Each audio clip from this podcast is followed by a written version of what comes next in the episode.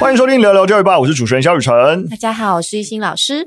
啊，这是我们选举后第一次录音哦。大家收听的时间也是选举应该过了一阵子啦，所以相信大家，如果你是比较政治比较呃热情的，我想那个应该也稍微冷却下来了。对对对，稍微冷却下来了。对，那当然，既然选举完了，我觉得还是可以有一些东西，你知道，就是跟。教育比较有关系，跟大家聊一下。嗯，我觉得刚好啊，这是选举完的时候，有一些坐票争议。不要说争议啊，就有些人质疑，对，有坐票的嫌疑。对，对，但我其实呃，大家应该不用我讲也知道是谁。但是我其实一直在看这整件事情，就是我觉得好像你很难说一定是不好的。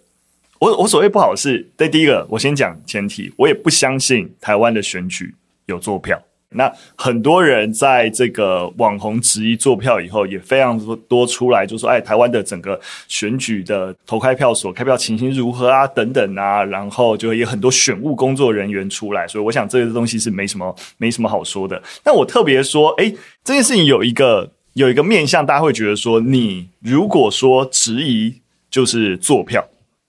基本上是对于台湾民主的伤害，以及扩大这个不信任，这我也是完全同意了。就是你不能够轻易的就觉得说啊，一定有人在操弄游戏规则，然后不遵不遵守游戏规则。但过去二十年来，一直以来都有人就是。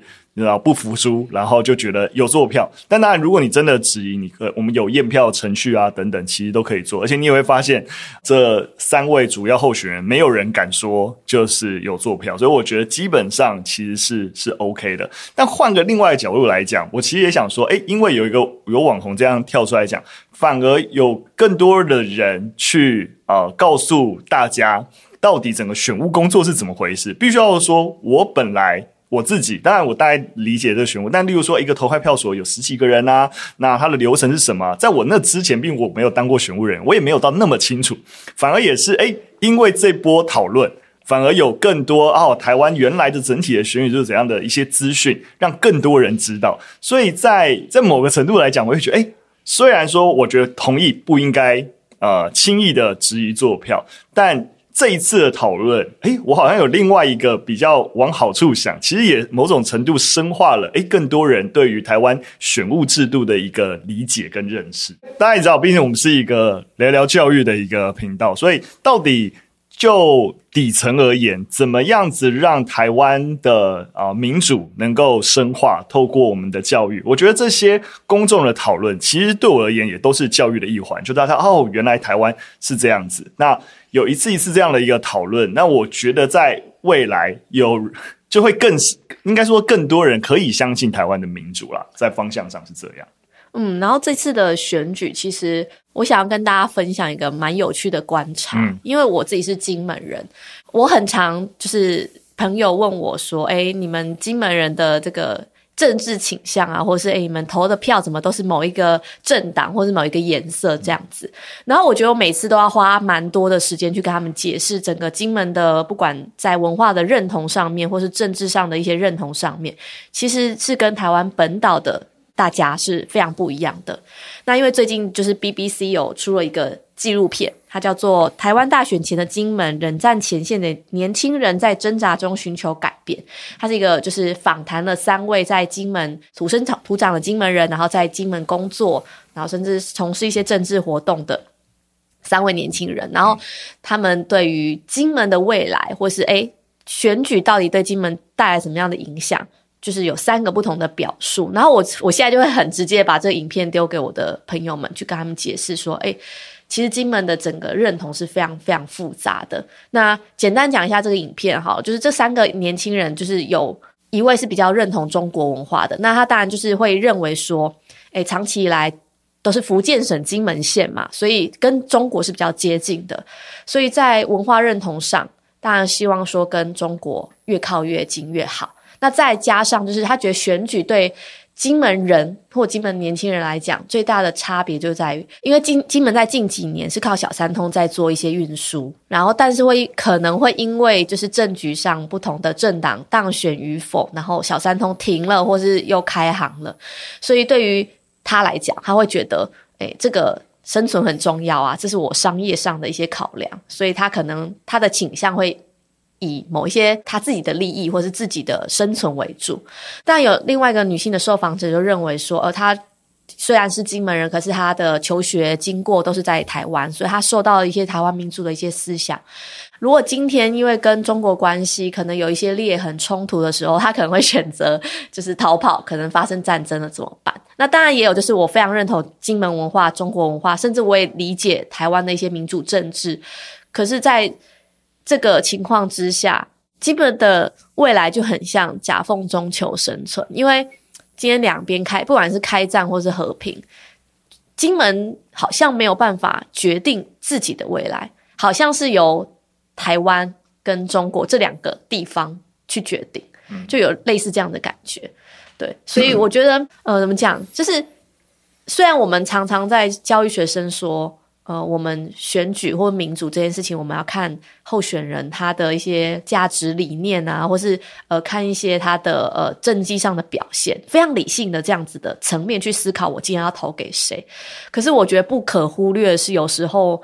某些地方或某些文化的影响，会让你去选择不一样的候选人，去投下那个票。嗯，没错，我觉得这也是这蛮关键啊。就是说，今天我们在，我觉得不论你是怎么去选择你要投票的一个对象，但你会发现，其实，在社群上面很容易会有，就是呃不同阵营的支持者，其实会。诋毁另外一个阵营的支持者，直接贴标签，对对对啊，就是啊，什么什么绿区啊，什么什么超蓝啊，铁蓝区啊，对对。对，我我觉得这个其实这样子的公共讨论其实会非常无效，然后也会第一个，它没有办法增加你阵营的支持者；第二个，其实会加深社会的一个对立。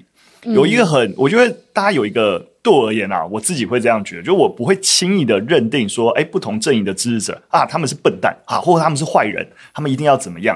你会发现，因为大家多数都是在台湾，哦，我先把金门也是广义的，反正就是我们国家 在在在同样的一个就是社会的体制底下，我多数人。基本上都还是有一个相对共同的目标，就是基本上一定会希望安定，希望这个社会能够好好的发展，对不对？进步，对，进步。对，你还发现一定有一些目标是一致的。那在这样的基础底下，如果你愿意相信。那我们才可以更好的去看待说，你会发现，哎，即使你支持国民党，他不见得就说啊，有些反对的就会觉得说啊，你他一定是亲共卖台才会支持国民党，不见得，有可能是像刚刚一心说，他可能是更恐惧，例如说民进党上台会带来战争。所以，对战争的恐惧让他支持国民党。我我这样，我不是说一定都是这样，我是说，但他对，但他不是说他亲共卖台哦，所以我就认定啊，支持国民党都是亲共卖台。我就就是你不能这样讲，或者说一样支持民众党也是啊。现在很多的支持民众党在年纪分布上面，可能年轻人为主。然后你你不能就是说说啊，你看你这些年轻人就是不懂事啊，就被什么什么骗了。他们可能真心厌恶过去几十年下来这种蓝绿恶斗的政治格局。对啊，他们而言，这个厌恶是大过就是、呃，就是其他的选择的。那对于支持民进党也是一样，很就觉得啊，支持民进党就激进台独分子，也不一定，对不对？他们可能只是觉得，如果你能够更坚定以台湾本位，诶，这个国家才有机会进步。就是说，大家都会基于自己对于这个社会好的一些相信，而有一些判断。对，但你如果你轻易的把明明都在同一个社会的其他人，因为支持不同的阵营，就认为你是笨蛋或你是坏人哦，你要如何如何？我觉得都没办，都不是一个理想的公民社会或民主社会在讨论公共事务的一些方法。你知道，就是我常常被说，哎，你们金门人怎么可以选出陈玉珍？就类似这样的言论。对，然后我真的是百口莫辩，因为我也不知道怎么解释。对，就是他就会贴一个标签说他这么烂。不是我说的，什么 他这么烂，然后你们怎么这么笨？就是会好像把整个盖刮成你们就是笨蛋，你们看不懂事情的一些你知道逻辑还是道理。嗯、可是其实不是这样的。对，我觉得大家尊重选民。对对对对。其实金门会投票选择的，其实就是比较像是宗族的力量大于政党啦。所以，嗯、呃，姓陈的或姓李的比较是大姓，大家其实还是会比较支持他们这样子。对，但我觉得很难解释，因为。你不懂那个文化脉络的话，有时候就是我我我接受到这样的言论，其实我会有点觉得被攻击，就是诶，好像金门人都笨蛋，然后就是。嗯好好难解释，就是如果你赌烂的话，你就会 就是投另外一个阵营之类的。不过我也也再多跟大家提一下，就是说选举结束有一些激情或者是一些愤慨，我觉得说是在每两年或每四年这样一次选举的时候都会难免的。但就像是我觉得在教育，我也我之前也常讲，就是教育的改革不是任何一个教育部长上台你就觉得他能改变的。因为整个教育体系啊，或是许多的教育制度，那个盘根错节，也不是你想改就可以改。就是换一个位置，一定会换一个脑袋。你也不用轻易的相信这候选人现在讲出来的东西。如果他真的上台啊，他一定会把台湾带去哪里？其实并没有这样。就 其实并并不是一蹴可及啦。我觉得有时候那个改变的力量跟改革，其实还是底层或是那慢慢推动往前的力量，并不是说哎。他一上台，台湾就会变好，台湾就会变糟，或怎么样？就是我刚刚突然想到一个案例，其实就是你知道，第二次世界大战之所以爆发，在很多归因里面就会说啊，你知道为什么？就是因为这些德国、意大利他们在整个军事扩张的时候，那些。尤其是英国、法国啊，你知道这些欧美的国家就姑息哈，就是绥靖政策。哦啊、我们这些教历史的时候都会讲到，课本都这样说。对对对，然后像是那是那几个，尤其是英国那两任首相鲍德温、张伯伦啊，就特别被点名出来。你看他们就是放任德国、意大利扩张的元凶之类。但如果你真的在进入那个战间期，就一次世界大战、二次世界大战那个战争战间期的一个样貌，你就会发现。其实追求和平或是要求裁军，那几乎是那些刚才讲，如果说英国普遍国民的极大共识，就是啊、任何一个政党上台，如果你违背那个极大的民意，其实是几乎是你绝对会下台了。不论是啊、就是鲍德还是张伯伦，你发现哦，他们是保守党的，在。保守党跟呃，就是呃，当时候工党的就是两党，在英国这两党里面，保守党其实一直以来相对来说，他们都是比较是鹰派的。就你就发现哦，你说鲍德温跟张伯伦是啊、就是放任德国，但他们在那个光谱，就是两个政党光谱里，他们他们是鹰派的。所以你真的回到当时候去史料去谈，他们保守党超担心德国的军事扩张，但他们为什么不敢？就是明目张胆，因为普遍的选民根本就觉得我们就是要裁军，我们要和平，因为第四世界大战的牺牲实在太过激烈了，选民根本不愿意支持保守党。你敢不裁军，或是敢扩充军备来对抗德国，这完全不能被接受。我讲这个这个 历史背景的意思，还是回来，就是说大家不要相信啊，不要太第一个不要太轻看自己，就是所谓的啊民意的力量，因为。在一个民主社会，其实候选人其实不敢、不太敢真的去违抗民意。但反过头来，所谓的这个主流民意也要有有所反省。对，如果有些时候是太过情绪上面的，那到底是不是误判了整体的，包含是国际局势啊，或是实实际上面真实的一个民生社会问题？那我们可能会误判。对，那包含像是啊，我们待会就是啊，新闻也会谈到了。啊，就是啊，就蝴蝶刀的事情，就是大家的恐慌还在的时候，诶，我们做出了一些政策决定，是不是最理想的？对，那我觉得这也是所谓的，当你看到民意有一个趋向的时候，诶，多一点退退几步，稍微反省一下，那我觉得都会是呃必要的。那当社这个社会上的人，诶，越趋于能够稍微冷静的。去分析事情，不被情绪牵着走的时候，这公民社会的理性力量才真的能够发挥作用。好了，那顺着我们就直接来进入我们第一则新闻啊，就是整个新北国中生割喉案的后续啊。我刚应该是讲错了，不是蝴蝶刀，是那个弹簧弹簧刀这个事件。那目前的一个后续啊，就是教育部其实在一月四号的时候就有召开校园安全的咨询会。那主要当然就希望啊，针对学校定定教师辅导啊，跟管教学生办法注意事项，然后进行一些啊调整或是一些配套措施的一个强化。那会议上面的一个决议啊，大概有几个面向跟大家稍微提一下。第一个要去界定所谓的特定学生。那那个定义条件要把它确立下来。那唉，这个我真的是有点担心呐、那第二个是建立校园安全的检查机制，那会分例行检、例行的抽查，或是紧急的一个抽查。当然，为了避免一些争议啊，所以抽查的时候会全程录影啊，然后就是呃，也会把那个检查的记录啊去备查等等。那第三点啊，就是增加注意事项第二十九点，陪同人员的弹性措施。那如果是呃高中职以上啊，基本上就是要通通知学生会，然后弹性的尊重各校学生会决定是否参与这样子的一个就是啊检查之类的。那第四点就是要明定整个安全检查的作业流程。那大概有这四个主要的面向。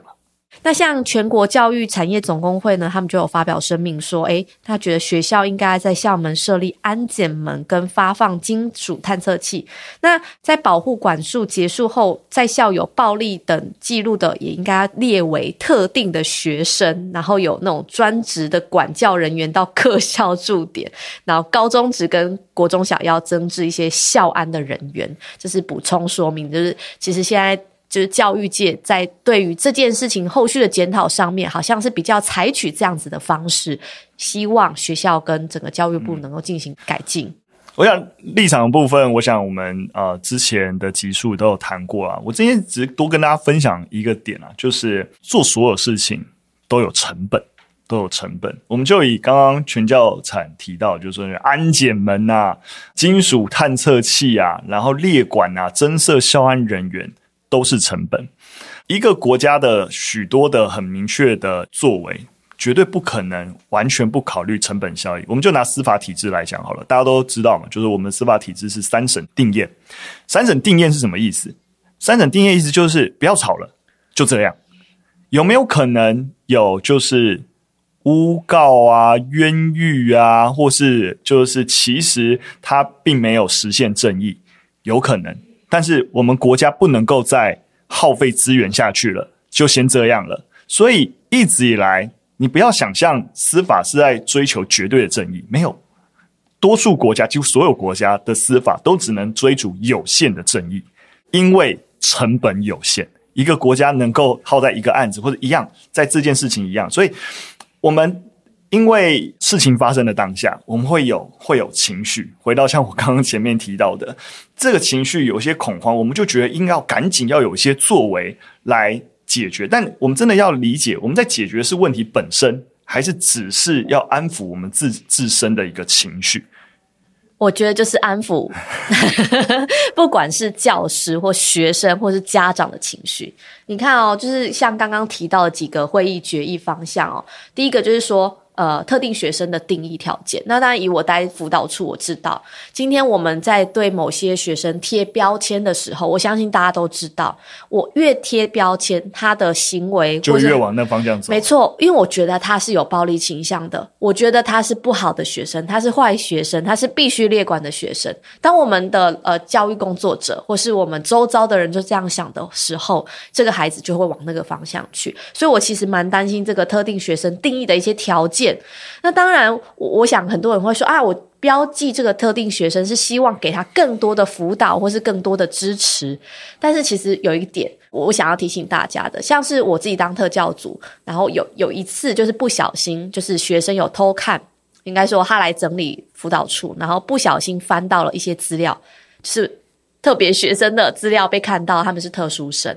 那他们当然回去，他看到他们班的孩子啊。就是诶，看到班上的同学哪一些是特殊生，他们就回去说：“诶，我今天在辅导处就整理的时候看到这些资料，你是特殊生。”当这个标签一贴上去之后，哇，惨了！就是整个班上就开始对他指指点点，即使他行为模式没有什么奇怪的改变，大家就哦，原来他就是特殊生，难怪怎样怎样怎样。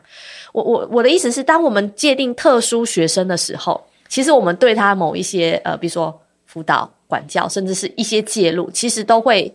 让整个同才之间知道他跟别人不一样。嗯，呃，当然我刚刚讲比较极端，就是这这个身份被发现，那个标签被同才发现。我我想那个被标注的孩子，他其实也会知道。所以那个特定学生的定义条件，我其实蛮想要往下再看下去，说这个会议最后讨论的决议是什么，然后到底要做哪些事情？嗯、我觉得这是第一点，呃，特别要注意。现在还在只是要界定，对，要界定，还没有明确的确立这个定义条件。对，但会议就是会有这个方向。再来第二个就是所谓的校园安全检查机制，就我完全能够理解，这是完全就是安抚人心的一个作用了。不管是学校的老师，或者是整个呃学校的同才们，他知道说，哎，我今天经过了这个安检门，或是大家有被检查过，我会是比较安心的。所以就像雨辰讲的，我觉得这个措施比较像是安抚人心，就像是 对不起，就是 COVID 期间每个人都要量体温，但是体温高低有时候是潜伏期，可是你知道全校还是要做，因为有做大家比较心安。可是你知道有些没有量体温的，他其实还是。有 COVID 病毒啊，就大概是这样的概念。嗯、那我想，我跟疫情我们也都待过现场，而我也有待过每个班，就是你知道，我教一年级，他一定都有高二留级、高一的留级生。然后，当然那个几乎他们的状况都可以，就是基本上就被定义为现在大家会觉得哦，他是有被保护管束过啊等等那样孩子。所以，我也完全可以理解现场对于一些特定的学生的无力感。或者你真的不知道怎么管教他或干嘛，然后你经常担心他是不是就会成为你班级的乱源啊，或者是哪天出事了之类之类，我完全可以理解。对，但是还是回来一样，就是说这起事件，它当它变成是一个，它基本上现在是一个单一案件。针对这个单一案件，我们应该还是回到我刚才讲的成本投入啊，对，这都是资源。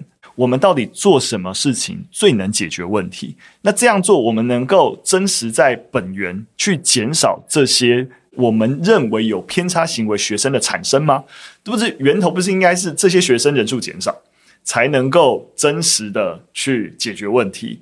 那就像刚才提到了，你只是。要检查，你说实在，就跟我们检查手机，小学学学生也都有想办法能够带第二支分机啊等等的一个方式。我们以前在军队就是啊，就是说进去那个你知道手机都会没收，是不是有人就是有办法偷偷的想办法，然后把自己的手机带进来？尤其是 像我们那时候是义务役嘛，那些自愿役的都。待超久都超有办法的，你就看到他明明大家都禁用手机，他就是有办法拿就是智慧手型手机在寝室里面滑。就是你只是用检查然后防堵的一个机制，你根本没办法根本性的解决。最后是不是还是就是有人带刀进学校？所以就是要放那个金属探测器啦，这个才是很治本的方式 啊！开玩笑，开玩笑，到底金属探测器是不是就能够发挥作用？好了，我们就不延伸了。反正我觉得只是提醒大家，就是新闻，但是这新闻已经过了一段时间了。但这一个大家会担心，也一定其来有自。对，那我们还是要解决问题。我只是提醒大家，我们解决问题的方式是不是真的解决了问题而已。好，那我们进入第二则新闻，我们来谈谈。新年新希望，呃，这是一个 Sense Daily 的一个调查，就呃认真的去调查说，诶，在美国零到十八岁儿童的一个家长，那会不会制定新年目标？然后发现，诶，其实四分之三的一个家长，其实在新的一年。都会去设定自己的目标，例如说，希望自己要改变育儿的方式，要更有耐心啊，等等。那其实有超过一半的人许的一个新年愿望，都是希望。能够减少手机的呃使用时间，那也有一些父母制定一些跟健康有关的一个目标，那呃其中一半就是希望说，就是希望自己能够提供更健康的食物给小孩啊，那也有超过三分之一的人认为说啊，他们的计划是希望能够跟孩子一起运动。那在设定育儿目标人当中，也有四分之三人认为这其实是有。办法帮助他们成为更好的父母，或是也有助于他们的孩子学会如何努力实现目标。就是有定目标跟没定目标，可能就有差别。那在这些接受调查的家长当中呢，大概有超过一半的表示，他们自己十一到十八岁的孩子也订定了一些个人的目标。那在孩子的目标当中呢，大概有将近百分之七十是跟成绩还有学业表现是有关系的。理解了，嗯，对。那大概超过一半的儿童，他们想要在某项的活动中呃取得成功。嗯，我觉得呃这边我大家额外多跟大家聊就是目标这件事情啊，我相信一般人也都会经常许新年新愿望。其实最常听到的愿望就是学好英文、减肥，这大概就是最常听到的愿望。但你会发现从来都没办法成功。有减肥啊，我今年要再减三公斤、五公斤，然后最后都一样。所以我觉得目标制定是一回事，但有时候我们更常发现的事情是，哎，目标没有达成。你要年复一年的过去，当然了，还是必须要说，啊，有定目标跟没定目标是有差别的，对。但是定了目标之后，如何追踪目标，如何去啊检验成果，或是说把大的目标拆解成小的目标，来明确知道说，哎，我应该做到哪些事情。然后就像是以公司来说好了，其实我们其实基本上就会用 OGSM 的框架来去理解，就是说 O 其实是一个愿景，也就是说你想要跟你的孩子，你知道变成有怎样子的一个亲子关系，你要先先能够去想象那个最理想的一个样貌。好，那具体的 G Go 我的目标，好，今年要做到什么事情？但你不能停在 Go 而已，对，重点是那你的。S S 就是策略，策略，对，你达成这个目标的策略有哪些？然后具体的 M 就是那你如何检核这个策略的执行？所以你具体会做哪些事情来实践这个策略，来想要达成目标？所以我觉得试着把你的目标再更明确的往下拆解，你会比较更踏实的知道哦，我要达成的目标我会做哪些事情。我看到这个新闻，我其实超有感，因为我今年刚就是在我们家的冰箱白板上面写下我们就是。二零一四，哎，现在二零一四，二零二四了。二零二四的新目标，对，我跟老公一起讨论的。嗯、然后我们的大目标就是愿景，就是健康生活。然后就像雨辰讲的，我们有几个小步骤要。就是进行，就是我们的饮食方面，然后运动方面，还有休息方面要怎么去做调整。反而虽然我们两个就是在育儿阶段，可是我们反而在那个整个二零二四的大愿景上面，是希望我们两个成为更健康的生活，嗯、就是健康的人。然后，呃，最近在实践的是运动这件事情。然后就像雨辰讲，就是有时候我们设定目标，就我要减肥几公斤，我想要。的肌耐力变多少等等，就是这个是目标没错。可是我最近可能年纪到，我在想的是，因为我的大愿景是健康生活，我好像不会把那个小目标拆解成我要几公斤，或是我的肌耐力，我的呃，我每天要重训几次，这个变成是策略或是他的目标。应该是我我想到的是，我要怎么把健康生活这件事情变成是我真的在实践的事。对，所以我，我我最近在思考是，我没有想要说我一定要减到几公斤，就是比较数值化的东西。我是希望我运动这件事，或是作息这件事，可以变成是我不用刻意努力就去实践的生活。嗯，对，所以那个大愿景是健康生活。其实，其实已经讲到一个蛮关键的，就是其实你有为什么刚才前面先讲那个愿景是重要，就是你要对着。看一下你设定的目标是不是对着这个愿景的，对，因为有有时候我们可能是目标的方向是对的，但其实我们设定那个具体数字跟那个设定的方法是错的。就像刚才提到，诶，我想要健康，但我直觉觉得说啊，减肥五公斤啊，是是健康的一种展现，然后所以我设定了，但是发现其实这这样的目标跟健康其实相对不容易达成。但我是不是诶，先有一个？那个目标会变得像刚刚一心提的，变成是规律运动。对，那那规律运动我也是可以有一个数字去定啊。例如说，我一周一定工作三次以上，对对对。那我检核的方式就不是只是看说我体重这样起起伏最后有没有下就是说，哎，我每周都可以检视，哎，我这周有没有运动三次？对，对。那没有的原因是什么？那我要提升我能够。啊、呃，运动的一个就是机会是什么？固定时间还是如何的？你可以有一些明确的方法，但很有可能在这个目标设定的部分，就很大程度决定了，哎，你有没有办法找到对的方式去达成？这就跟我经常在讲，就是哎，公部门在谈数位学习做影片，当你的目标是设定在说我要做一千支影片。跟我设定的目标是有多少人，我花了这些预算有多少人看这些数位影片，就完全不一样。结你的愿景可能都是要，但你很更明确的厘清愿景是我们希望透过数位学习更好的去提升学习成效的时候，那那个成效到底是我做出这些影片，还是这些影片有人看？那你就会更理清，在这个愿景底下，可能后者更重要，而不是哇，我做出了啊一千支、一万支影片了，然后结果都没人看。对，我我很有感的是，因为我觉得在健康这件事情上。走过太多冤枉路了。这个冤枉路指的是说，哎，年轻的时候你可能就会觉得，哦，我减了几公斤。可是你你知道，生活形态一改变，或者是你事情一繁忙的时候，你可能原本的规律运动，你原本减下的那些公斤数，全部又回来了。嗯。就你以为你今年达成了某个目标，可是这个东西是没有持续的。所以我我才会觉得，我觉得年纪到了，你可能想，我我想要的一个方式是健康生活。这个健康的东西是不会因为。呃，比如说生小孩，我就少减少了运动，然后你知道健康很很麻烦一点，就比如说像饮食也要控制。可是我我我自己觉得，你知道走过太多冤枉路，知道说不可能，你每一次都在计算那个蛋白质多少、糖类多少等等等等的。但是你要找到一个平衡，是你在做这件事情的时候不费力，嗯，你可以把它变成是你的生活，嗯，对，然后不会觉得说我就是为了要达成这个目标，我现在很紧张。很战战兢兢的在完成，那完成之后，哎，然后嘞，你就很容易有那种就是考学车跟只考学生，紧绷很久，到最后就放松，然后就又开始摆烂，对，没有维持一个，例如说持续的呃增进自己，然后阅读吸收新知的一个，对，我觉得续航力很重要，所以我现在目前是很希望把这个东西变成是，嗯，我觉得生活啦。刚刚一心讲年纪到，我就瞬间很有感，就是唉。知道，因为我们两个人年纪已经是过了三十，过三十五了。就是我觉得过了那个三十，已经迈入下半。你知道过三十五有一个点，就是人家根本不 care 你三五、三六、三七、三八，你就是中年人。没错，没错。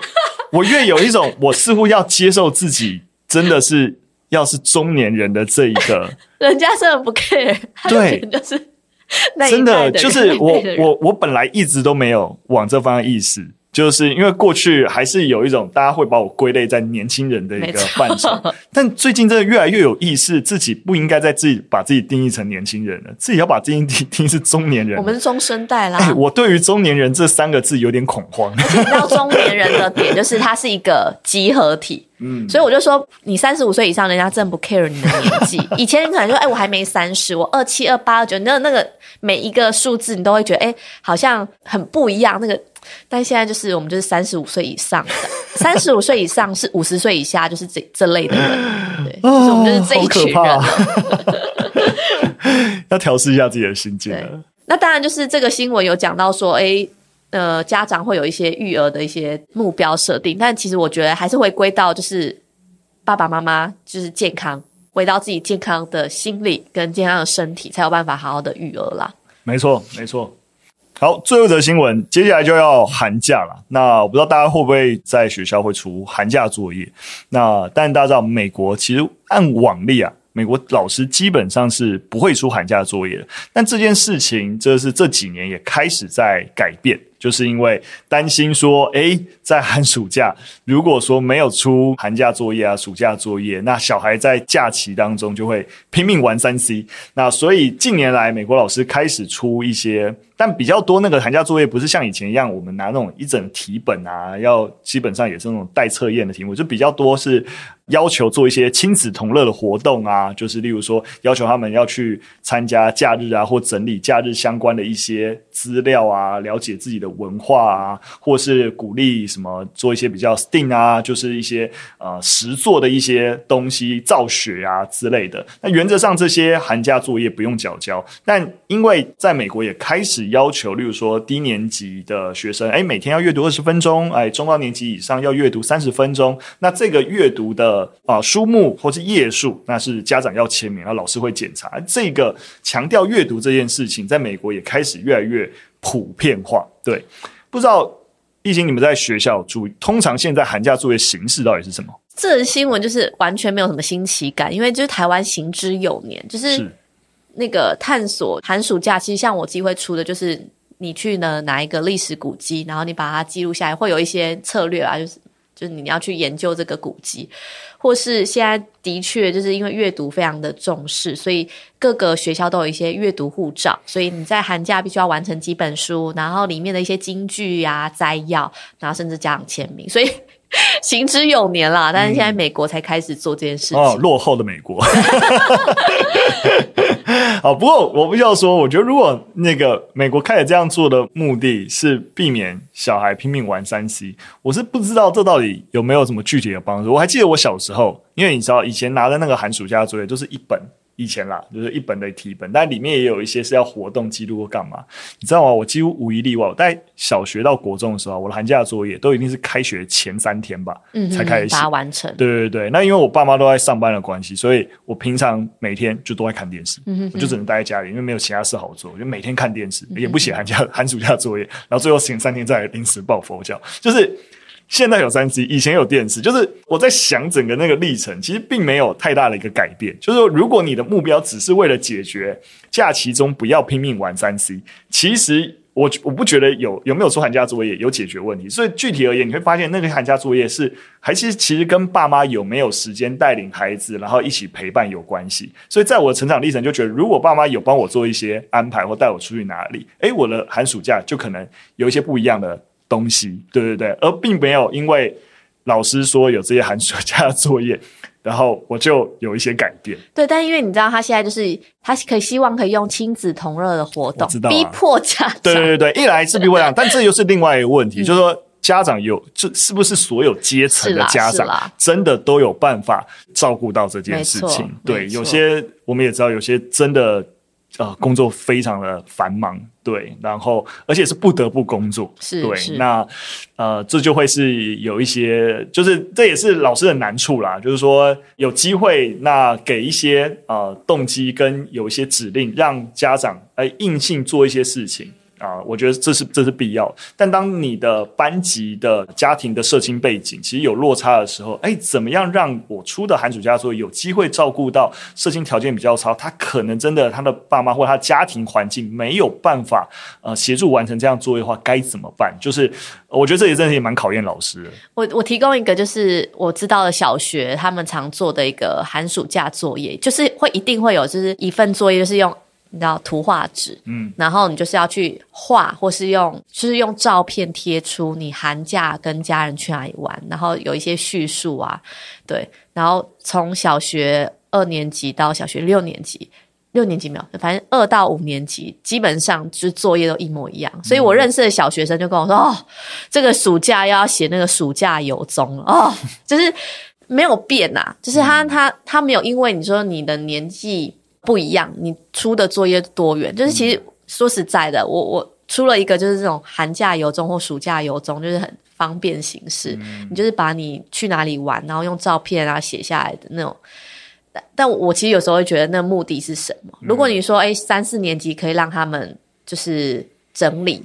就是你还是要有一些策略在里面，还是我太教育了？就是其实，其实我觉得是啊，但的确就跟像我前面讲到的成本问题一样，就是说，哎，我们老师有现在的老师要有多少心力，对，能够去安排这些事情。那当然，我觉得一定也有愿意多安排事情的老师，那我们真的是觉得很棒，对不对？但是我觉得在现场老师的 loading 也好，很难责备，好像没有多帮忙安排的。老师就如何，所以的确对应回来，那学校啊，或者诶整个就是呃整体的一些教育策略，能不能有一些更多的一些资源跟指引？像刚才提到，诶什么小二到小五都是同样的东西，对不对？嗯嗯、那有没有最起码诶先提供一套，不论哪哪个学校，诶你基本上诶小二到小小小六，我都可以建议的寒假作业指南，对不对？那我不用自己去绞尽脑汁，然后我就可以先直接采用。那最起码也可以先。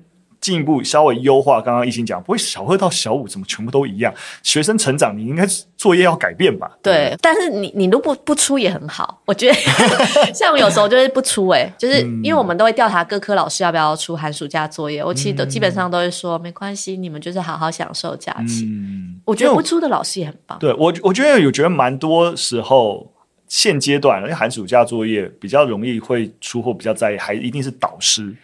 为主。然后尤其科任老师，我觉得还是会比较少，像我也都没有在出寒暑假。可是像是国中，我觉得还是有升学压力，就有时候话还是会发，你知道。测验卷，嗯，或题本，你要写完。我是绝对不做这件事。对，你知道，啊，你不出，家长还会觉得说，哎、欸，你都没有叫他写哦。哦，对，啊，但是我觉得大家就是多元啦，你想出就出，不想出就没有关系。对，好了，今天跟大家分享三则讯息到这边，那如果有什么建议跟想法，都可以留言跟我们说。非常感谢大家收听，那就下次再见喽，拜拜，拜拜。